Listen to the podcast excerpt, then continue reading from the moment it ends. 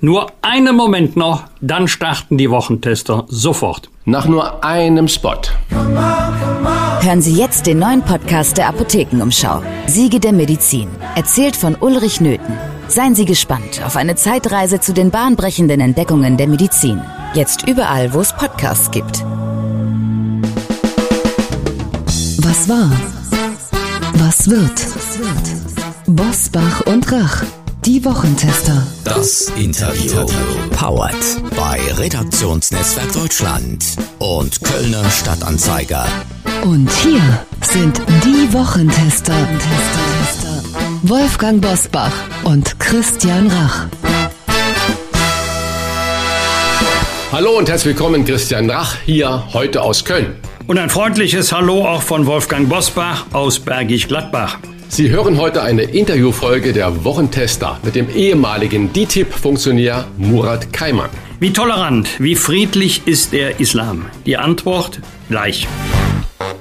Wir bedanken uns bei unserem Werbepartner Facebook für die freundliche Unterstützung. Die Pandemie hat kleine Unternehmen besonders belastet. Viele haben damit begonnen, mit Hilfe der Tools und Plattformen von Facebook online neue Kunden zu gewinnen. 68 Prozent der befragten kleinen Unternehmen in der EU, die personalisierte digitale Werbung nutzen, sagten, dass diese effektiv sei, um neue Kunden zu finden. Facebook bringt Geschäfte und Menschen zusammen und hilft so kleinen Unternehmen in ganz Europa weiter zu wachsen. Erfahren Sie mehr darüber, wie Unternehmen in Europa über Facebook Kunden finden auf about.fb.com/de/europe. Und hier noch einmal die Adresse about.fb.com/de/europe. Heute zu Gast bei den Wochentestern Murat Kaiman. Der ehemalige Jurist von DTEP in Deutschland trat von seinen Ämtern zurück, weil er eine spaltende Tendenz im Verband feststellte. Er vertritt heute einen europäischen Islam und erklärt den Wochentestern, wie muslimische Vorstellungen von Überlegenheit den Weg für Extremismus und Terror ebnen. Er war von 2014 bis 2017 Jurist des muslimischen Verbandes DITIB in Köln und trat nach der Affäre um die Spitzeltätigkeit von Imanen in Deutschland von seinen Ämtern zurück. Heute ist er Mitbegründer der Alhambra-Gesellschaft, eines Zusammenschlusses von Muslimen, die sich als Europäer begreifen. Und er hat ganz aktuell ein Buch veröffentlicht über muslimische Vorstellungen von Überlegenheit und ihre Wirkung auf Extremismus und Terror. Wo der Weg zur Gewalt beginnt, heißt das Werk. Und darüber wollen wir mit ihm sprechen. Herzlich willkommen bei uns Wochentestern Murat Kaiman. Herr Kaiman, das Thema Gefahr durch Migration hat in diesem Bundestagswahlkampf anders als 2017, also beim letzten Mal, kaum eine Rolle gespielt. Ist das richtig, vernünftig oder eher fahrlässig? Ich halte das für richtig. Ich glaube, wir müssen die Gefahren im Zusammenhang sehen ähm, der tatsächlichen Dimension, die sie in unserer Gesellschaft einnehmen. Und ich glaube, Kriminalität ist im Zusammenhang mit Migration ein Problem, um das sich unsere Sicherheitsbehörden natürlich in aller Ernsthaftigkeit kümmern müssen. Und das tun sie ja auch. Aber ich glaube, dass wir vernachlässigen, wie wichtig Migration auch für unser Land und für die Zukunft unserer Gesellschaft ist und was wir dort verbessern können, wenn es um das Zusammenleben von bisherigen Bürgern und neuen Bürgern in unserem Land geht. Wir haben vor kurzem den 20. Jahrestag von 9-11 begangen. Also alle wurden daran nochmals erinnert. Sie haben Ihr Buch unter dem Eindruck der islamistischen Anschläge geschrieben, die auch 2020 in Paris, Nizza, Dresden und Wien verübt wurden. Und Sie schreiben, ich zitiere, ich kann die Aussage der muslimischen Verbände nach solchen Anschlägen nicht mehr hören, die stets lautet, extremistische Gewalt hat nichts mit dem Islam zu tun. Was hat der Terror Terror denn Ihrer Meinung nach mit dem Islam zu tun? Ich versuche das ja in äh, meinem Buch auch darzustellen, dass ich die Ursache nicht in den Konzepten einer Glaubenswelt oder in den Grundaussagen einer äh, Weltreligion sehe.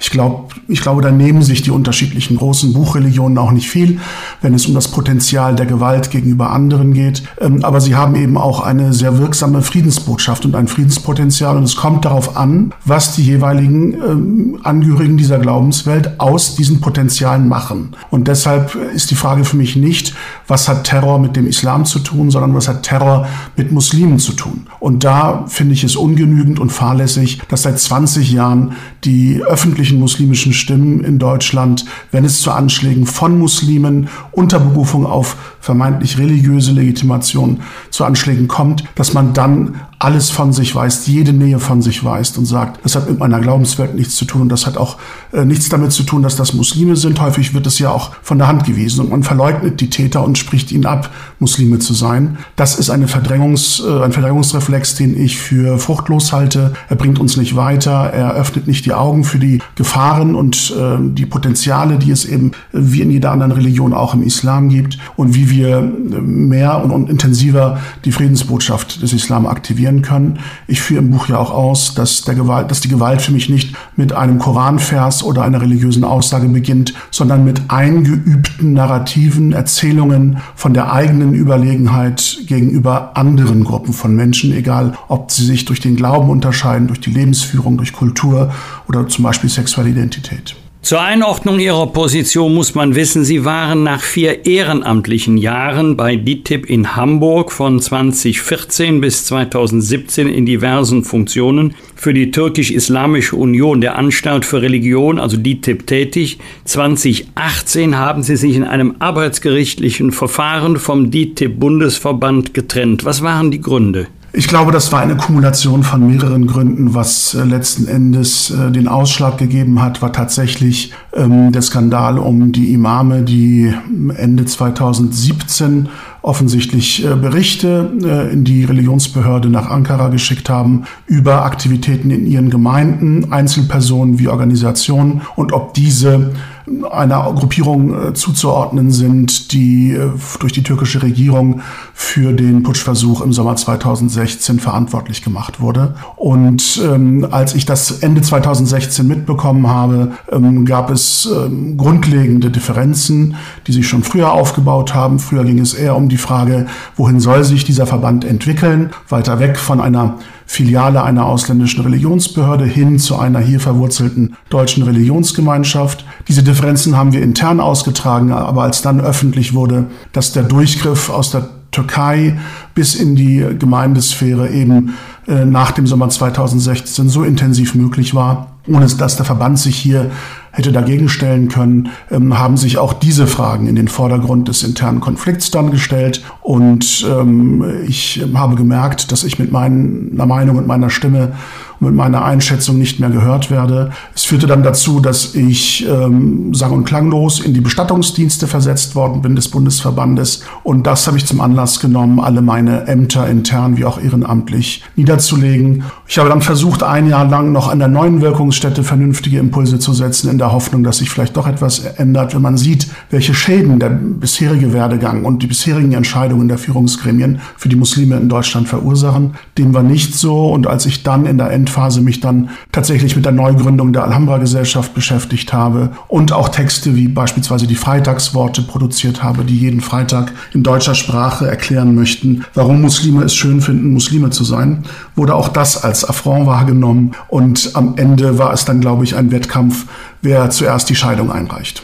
Herr Kammann, Sie haben das ja gerade ja eindrücklich geschildert, äh, was die Probleme waren und so weiter und so fort. Sie sind ja aber damals ja angetreten mit dem Wunsch oder mit dem Ansinnen, die Muslime in unserer Gesellschaft äh, zu verankern und das Ganze zu fördern. Warum ist diese Verankerung nicht gelungen, Ihnen nicht gelungen oder was hindert unsere Gesellschaft und die muslimische Gesellschaft da etwas mehr zu verschmelzen? Ich glaube, dass ähm, so etwas natürlich nicht ähm, ohne fruchtbare Impulse der Betroffenen selbst geschieht. Also Akteure, die für die Zivilgesellschaft sprechen, beziehungsweise muslimische Akteure, die versuchen innerhalb der Zivilgesellschaft muslimische Interessen zu vertreten. Und die Frage ist, was definieren wir als wechselseitige Interessen? Wenn ich das mal aus der muslimischen Perspektive äh, betrachte, dann ist es für mich klar, dass Muslime in unserem Land nach so langen äh, Jahren der, des Zusammenlebens und, und der wievielten Generation jetzt in der Folge der Gastarbeitermigration, dass sie sich nicht mehr begnügen können und dürfen mit dem Status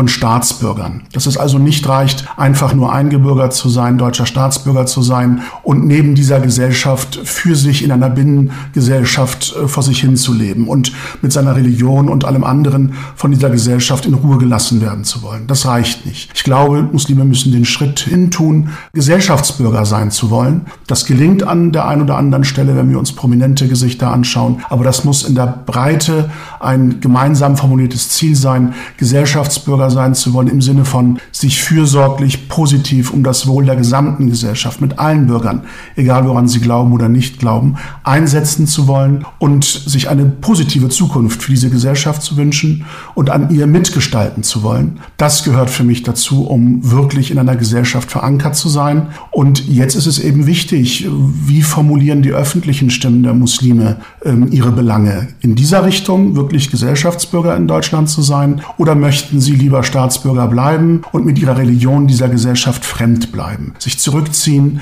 eine kulturelle, vielleicht auch ethnisch definierte nationale Identität pflegen, die sie als fremd und anders im Vergleich zur deutschen Gesellschaft verstehen und das sogar als gut und ähm, als Ziel verstehen, das auch so zu erhalten in der nächsten Generation oder ob sie sich eben dafür einsetzen, dass wir als eine gemeinsame Gesellschaft zusammenwachsen. Auf der anderen Seite, wenn ich von der Perspektive der Gesamtgesellschaft auf die Muslime blicke, gehört es zwingend dazu, um diesen Status äh, gemeinsamer Gesellschaftsbürger zu sein, um den zu erreichen, gehört es zwingend dazu, dass man die positiven Impulse der Muslime auch als förderlich und bereichernd für unser Zusammenleben empfindet und es zulässt, dass Muslime mit dieser positiven Zuwendung zur Gesellschaft sich einbringen und teilhaben in dieser Gesellschaft. Und da sehe ich momentan noch das Hindernis, dass alles, was im Kontext Islam und Muslim ähm, verortet wird, dass das negative Assoziationen hervorbringt und dass man damit eher Schlechtes und Negatives wahrnimmt und nichts Förderliches für unsere Gesellschaft. Und auch das thematisiere ich ja in meinem Buch, dass auch diese Überlegenheitsvorstellungen der nicht-muslimischen Gesellschaft mit Blick auf Muslime,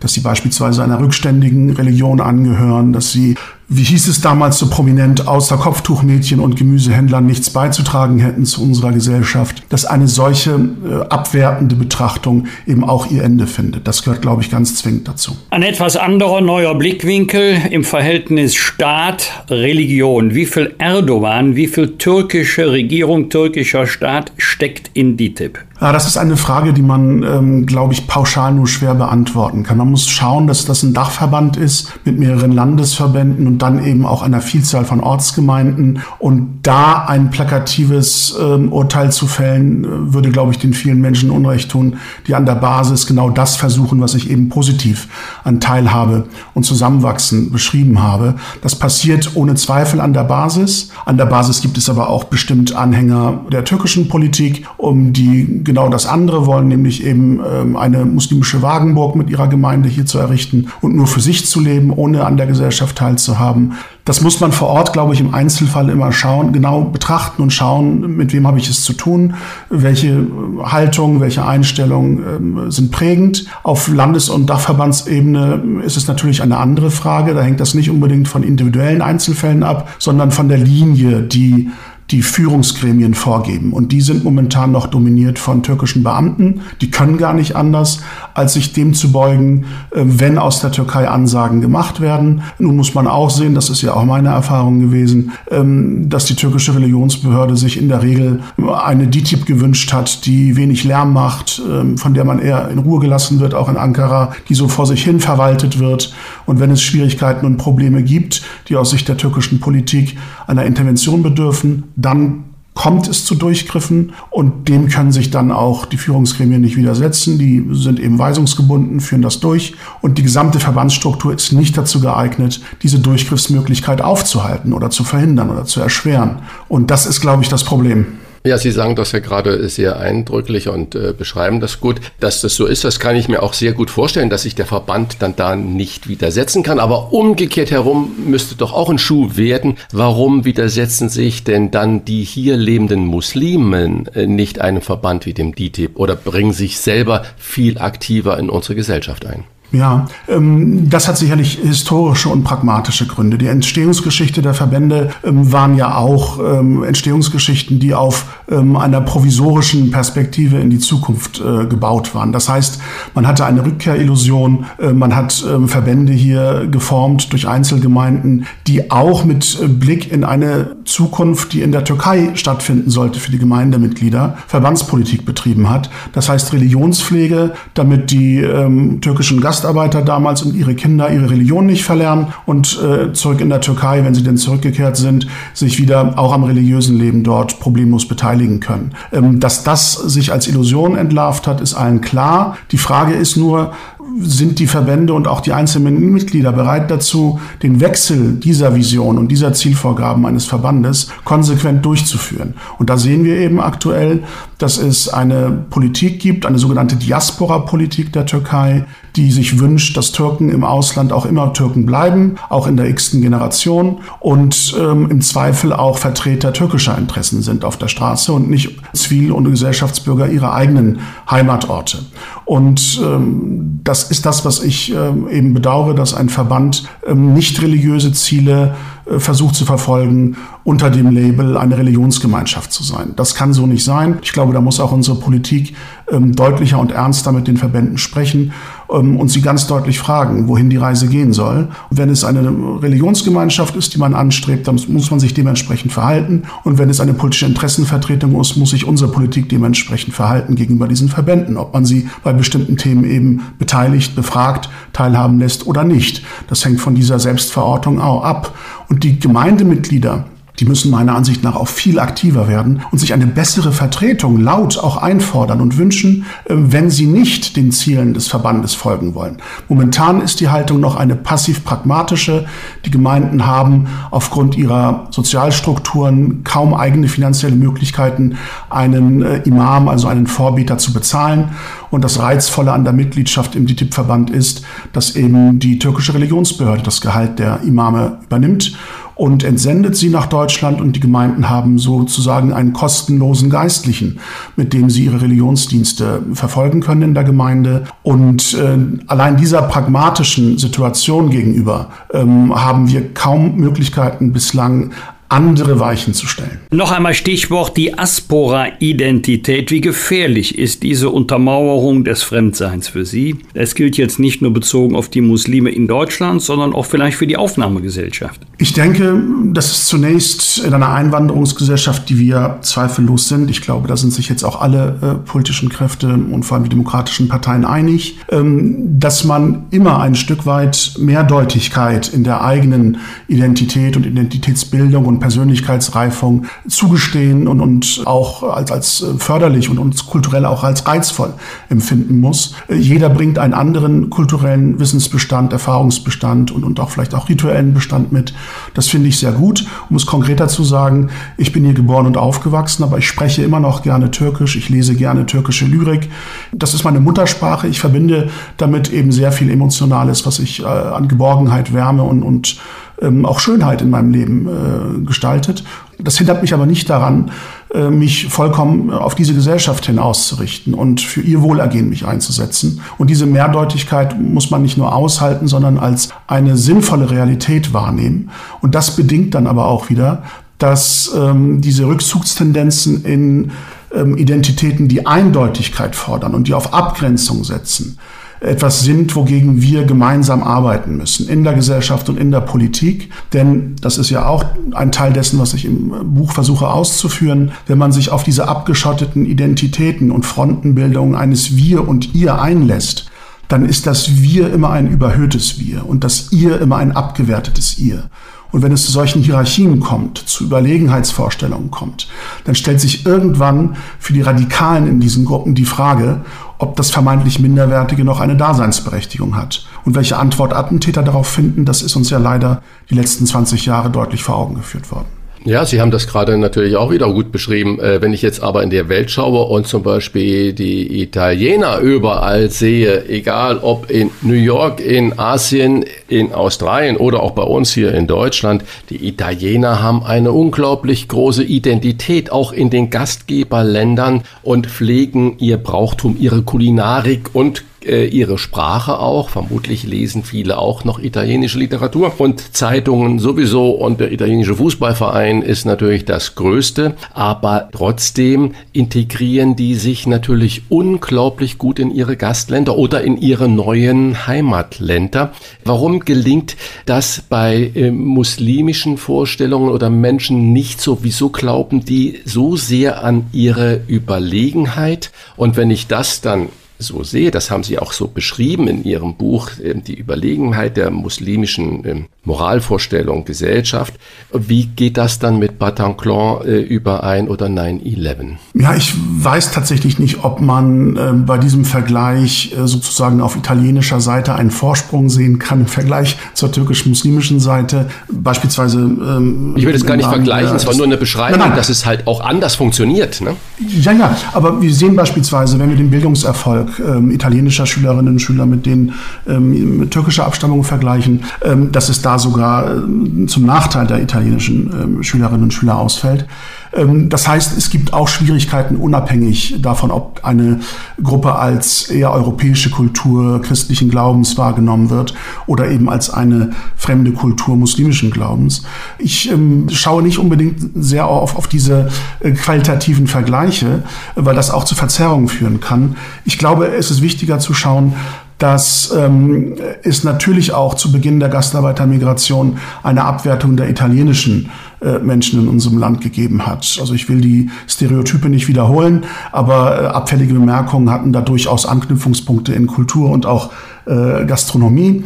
Ähm, und das hat sich aufgeweicht und, und das hat sich verändert, je intensiver man sich kennengelernt hat, je intensiver man aufeinander zugegangen ist ähm, und Kultur und Küche kennengelernt hat, um es mal plakativ zu formulieren. Dass das bei ähm, türkisch-muslimischen Bevölkerungsgruppen schwieriger gelingt, ist vielleicht zum einen der Quantität geschuldet, dass es einfach eine größere Gruppe ist, die in ihrer tatsächlichen oder vermeintlichen Fremdheit auffälliger ist. Und ich glaube, dass der Faktor Religion natürlich auch eine Rolle spielt. Wir äh, haben tatsächlich ähm, Vorstellungen in unserer Gesellschaft, dass das andere auch in einer abgestuften Hierarchie betrachtet wird. Beispielsweise erleben wir die spanische oder italienische Sprache als Kultursprachen dem Türkischen oder Arabischen wird eher unterstellt, äh, dass das nicht so förderlich für die Bildung von äh, Kindern sei. Und wir sind auf dem Schulhof eher bereit, Türkisch und Arabisch zu verbieten als Spanisch und Italienisch. Und auch die Besucher auf dem Oktoberfest nehmen wir nicht unbedingt als negativ als Ausländer wahr und haben da eher andere äh, Physiognomien und äußerliche Erscheinungsbilder im Kopf, wenn wir von negativen Ausländerbildern sprechen. Also das hat auch tatsächlich mit dem zu tun, was aus der Gesellschaft auf Gruppen projiziert wird. Und die Diskriminierungserfahrung dürfen wir auch nicht unterschätzen. Wenn Sie als ähm, junger Mensch aufwachsen in einer Gesellschaft, in der man Ihnen äh, auf unterschiedlichsten Ebenen deutlich macht, dass Sie nicht auf Augenhöhe mit der Gesellschaft sind, dann haben Sie zwei Möglichkeiten. Entweder Sie versuchen, trotzdem das zu erhalten, was ihnen wichtig ist und in der Gesellschaft äh, Fuß zu fassen oder sie wenden sich von der Gesellschaft ab und kompensieren diese Rückweisung, indem sie das eigene überhöhen und sagen, nein, es ist nicht nur etwas, es ist nicht nur ein Kampf um Augenhöhe, sondern das, was mein eigenes ist an Kultur, Religion, Sprache, ist dem sogar überlegen, womit ich hier konfrontiert bin. Und ähm, diesen Effekt dürfen wir auch nicht äh, aus dem Auge verlieren, wenn wir uns unsere Migrationsgeschichte der letzten 30, 40, 50 Jahre anschauen. Afghanistan fällt aktuell in finstere Zeiten zurück, in denen alles Westliche verschwindet. Viele begeben sich deshalb auf die Flucht. Wie groß ist die Gefahr, dass nicht nur Ortskräfte, Angehörige, politisch Verfolgte zu uns kommen, sondern auch religiös motivierte Extremisten, vielleicht sogar Gewalttäter oder gar Terroristen? Ich kann ein solches Risiko nicht in Zahlen ausdrücken. Ähm, man kann den Menschen nicht in die Köpfe schauen. Ich glaube, wenn wir sehen, äh, was Menschen auf sich nehmen, um zu uns zu kommen, dann, ähm, und, und das meine ich tatsächlich an Strapazen, an, an, äh, an, an großer Mühe bis hin zur Bereitschaft, das eigene Leben zu riskieren im Mittelmeer oder in ähm, Gegenden, in denen sie eben auch auf ähm, Gesellschaften treffen, die ihnen nicht wohlgesonnen sind, wohlgesonnen sind, dann muss man doch deutlich feststellen, dass wahrscheinlich zur überwiegenden Mehrzahl dieser Menschen ähm, einfach eine existenzielle Verzweiflung und Not sie dazu treibt, ihr Zukunft in einem Land zu suchen, das nach außen hin signalisiert, ein freies Land zu sein. Und es ist gerade diese Freiheit, die die Anziehungskraft, glaube ich, ausmacht. Dass darunter auch Menschen sind, die uns ähm, nicht als positives Gesellschaftsbild und, und als positiven Freiheitsanker in der Welt wahrnehmen, sondern äh, mit Rachefantasien oder Überlegenheitsvorstellungen, die bis hin zur Gewaltbereitschaft gehen, unserer Gesellschaft gegenüber eingestellt sind. Das werden wir nicht in äh, hundertprozentiger Konsequenz verhindern können. Ich glaube, wir dürfen uns nur davon nicht abbringen lassen von solchen Ereignissen, weiter daran zu arbeiten, die gegenseitigen, wechselseitigen ähm, Vorstellungen von Fremdheit, von Andersartigkeit oder von Höher- und Minderwertigkeit zu überwinden und zu schauen, wie wir gemeinsam an der Zukunft unseres Landes arbeiten können. Hundertprozentige Sicherheit wird es nicht geben. Die Statistiken in unserem Land zeigen auch, dass die Gewaltkriminalität eher abnimmt, als dass sie zunimmt. Also unsere Behörden machen da, glaube ich, einen guten Job. Aber das Bessere ist des guten Feind. Man darf nicht ähm, müde werden, man darf nicht nachlässig werden. Wir müssen ernsthaft auf diese Probleme schauen. Deshalb habe ich ja auch das Buch geschrieben, in dem ich deutlich kritisiere, was ich als Risiko wahrnehme und wogegen wir uns positionieren müssen. Und äh, alles andere bleibt von der Hoffnung getragen, dass wenn wir gemeinsam arbeiten und nicht gegeneinander und äh, die vielen Bevölkerungsgruppen in unserem Land als das Ideal einer vielfältigen, pluralistischen Gesellschaft wahrnehmen, so wie es unsere Verfassungsordnung ja auch beschreibt, dann haben wir gute Chancen, das positiv zu gestalten. Herr Kammann, Sie sind gerade schon nochmals auf Ihr Buch äh, zu sprechen gekommen und es ist natürlich schwer am Ende eines Gespräches eine Lösung für ein Problem äh, zu haben. Doch ich weiß, äh, dass Sie natürlich Ihr Buch wo der Weg zur Gewalt beginnt, auch ganz bewusst für die muslimische Basis äh, unserer Bevölkerung geschrieben haben. Was möchten Sie diesen Menschen denn mit auf den Weg geben? Ähm, ja, hätte ich eine einfache Lösung, hätte ich sie ins Buch geschrieben und wäre mir sicher, dass es ein Bestseller wird. Aber ähm, das ist tatsächlich nicht so, wie Sie sagen. Deshalb kann es nur bei einem Appell bleiben äh, für das, was ich für sinnvoll erachte. Und das ist nicht mit dem Finger immer auf andere zu zeigen. Natürlich müssen wir Dinge kritisieren, die in unserer Gesellschaft passieren, auch wenn wir nicht selber die Urheber dieses Übels sind.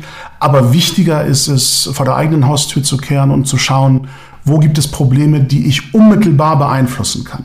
Und ähm, das ist die Duldung von ähm, Erzählungen, die sich gegen unsere Gesellschaft richten in muslimischen Gemeinschaften. Da ist jede Muslimin und jeder Muslim berufen, deutlich aufzustehen und zu widersprechen, äh, wenn man Antisemitisches hört, wenn man äh, Abwertung von Juden und Christen wahrnimmt, wenn man ähm, Schmähungen und Herabwürdigungen dieser Gesellschaft und ihrer Kultur wahrnimmt und hört. Da muss man aufstehen und sagen, nein, das ist meine Heimat, das ist meine Gesellschaft. Ich möchte, dass es allen Menschen in dieser Gesellschaft gut geht. Und dafür streite ich und dafür möchte ich auch ausdrücklich mit dem streiten, was ich als Muslim und als Muslimin mit meiner Religion Religion mitbringen kann. Beispiele dafür versuche ich ja im Buch zu skizzieren, wie das möglich sein kann. Und ähm, das ist das, worauf sich, glaube ich, Muslime konzentrieren müssen. Und an den strukturellen Problemen, an den großen Themen unserer Gesellschaft können wir dann gemeinsam arbeiten. Ja, vielleicht noch ein Wort nicht an die muslimische Basis, sondern ein Wort an uns alle, auch an die Aufnahmegesellschaft. Was können wir denn tun, damit das Zusammenleben funktioniert oder noch besser funktioniert? Da will ich auch ausdrücklich aus einer Wir-Perspektive sprechen, denn dafür streite ich ja, dass wir ein gemeinsames neues Wir definieren. Und da gehört es dazu, dass äh, die Gesamtgesellschaft die sich als, wie Sie es beschreiben, Aufnahmegesellschaft versteht, definiert, was Deutschsein bedeutet. Ich glaube, das kann nicht die gleiche Definition sein oder die gleiche Antwort sein, die wir vor 50, 60 Jahren formuliert hätten. Ich glaube, wir müssen uns von allen völkischen, biologistischen Geschichten trennen und endgültig verabschieden. Dass das nur in die Katastrophe führt, das wissen wir aus unserer Geschichte. Wir müssen ein neues gemeinsames Wir, ein neues Deutschsein definieren und das so, dass alle Menschen, die friedlich und dieser Gesellschaft positiv zugewandt, fruchtbar sie mitgestalten wollen, sich auch als dazugehörig fühlen. Und dann darf es es keine Rolle spielen, in der wievielten Generation man nun in Deutschland lebt oder nicht, denn irgendwann müssen wir aufhören, Generationen zu zählen. Ähm, wenn äh, ein äh, Herr de Maizière oder ein Herr Lafontaine heute als deutsch gelten, ohne dass wir Anstoß an ihren Namen nehmen und damit Fremdheit verbinden, dann muss das irgendwann auch für Keimann oder Öztürk gelten. Ein herzliches Dankeschön für diese Einordnung an Murat Keimann, einem ehemaligen DITIB-Funktionär, heute engagierter Streiter für einen Islam, in dem sich die Muslime als Europäer verstehen. Alles Gute und noch einmal Danke von uns Wochentestern. Vielen Dank für Ihr Interesse und das Gespräch. Alles Gute. Hören Sie jetzt den neuen Podcast der Apothekenumschau. Siege der Medizin. Erzählt von Ulrich Nöthen. Seien Sie gespannt auf eine Zeitreise zu den bahnbrechenden Entdeckungen der Medizin. Jetzt überall, wo es Podcasts gibt. Das waren die Wochentester, das Interview mit Unterstützung vom Kölner Stadtanzeiger und dem Redaktionsnetzwerk Deutschland. Wenn Sie Kritik, Lob oder einfach nur eine Anregung für unseren Podcast haben, schreiben Sie uns auf unser Internet und auf unserer Facebook-Seite. Fragen gerne per Mail an kontakt@diewochentester.de und wenn Sie uns auf einer der Podcast-Plattformen abonnieren und liken, dann freuen wir uns ganz besonders. Danke für Ihre Zeit. Die neue reguläre Folge hören Sie bis zur Bundestagswahl täglich um 17 Uhr. Was war? Was wird? Wolfgang Bosbach und Christian Rach sind die Wochentester. Ein Maßgenau Podcast. Powered bei Redaktionsnetzwerk Deutschland und Kölner Stadtanzeiger.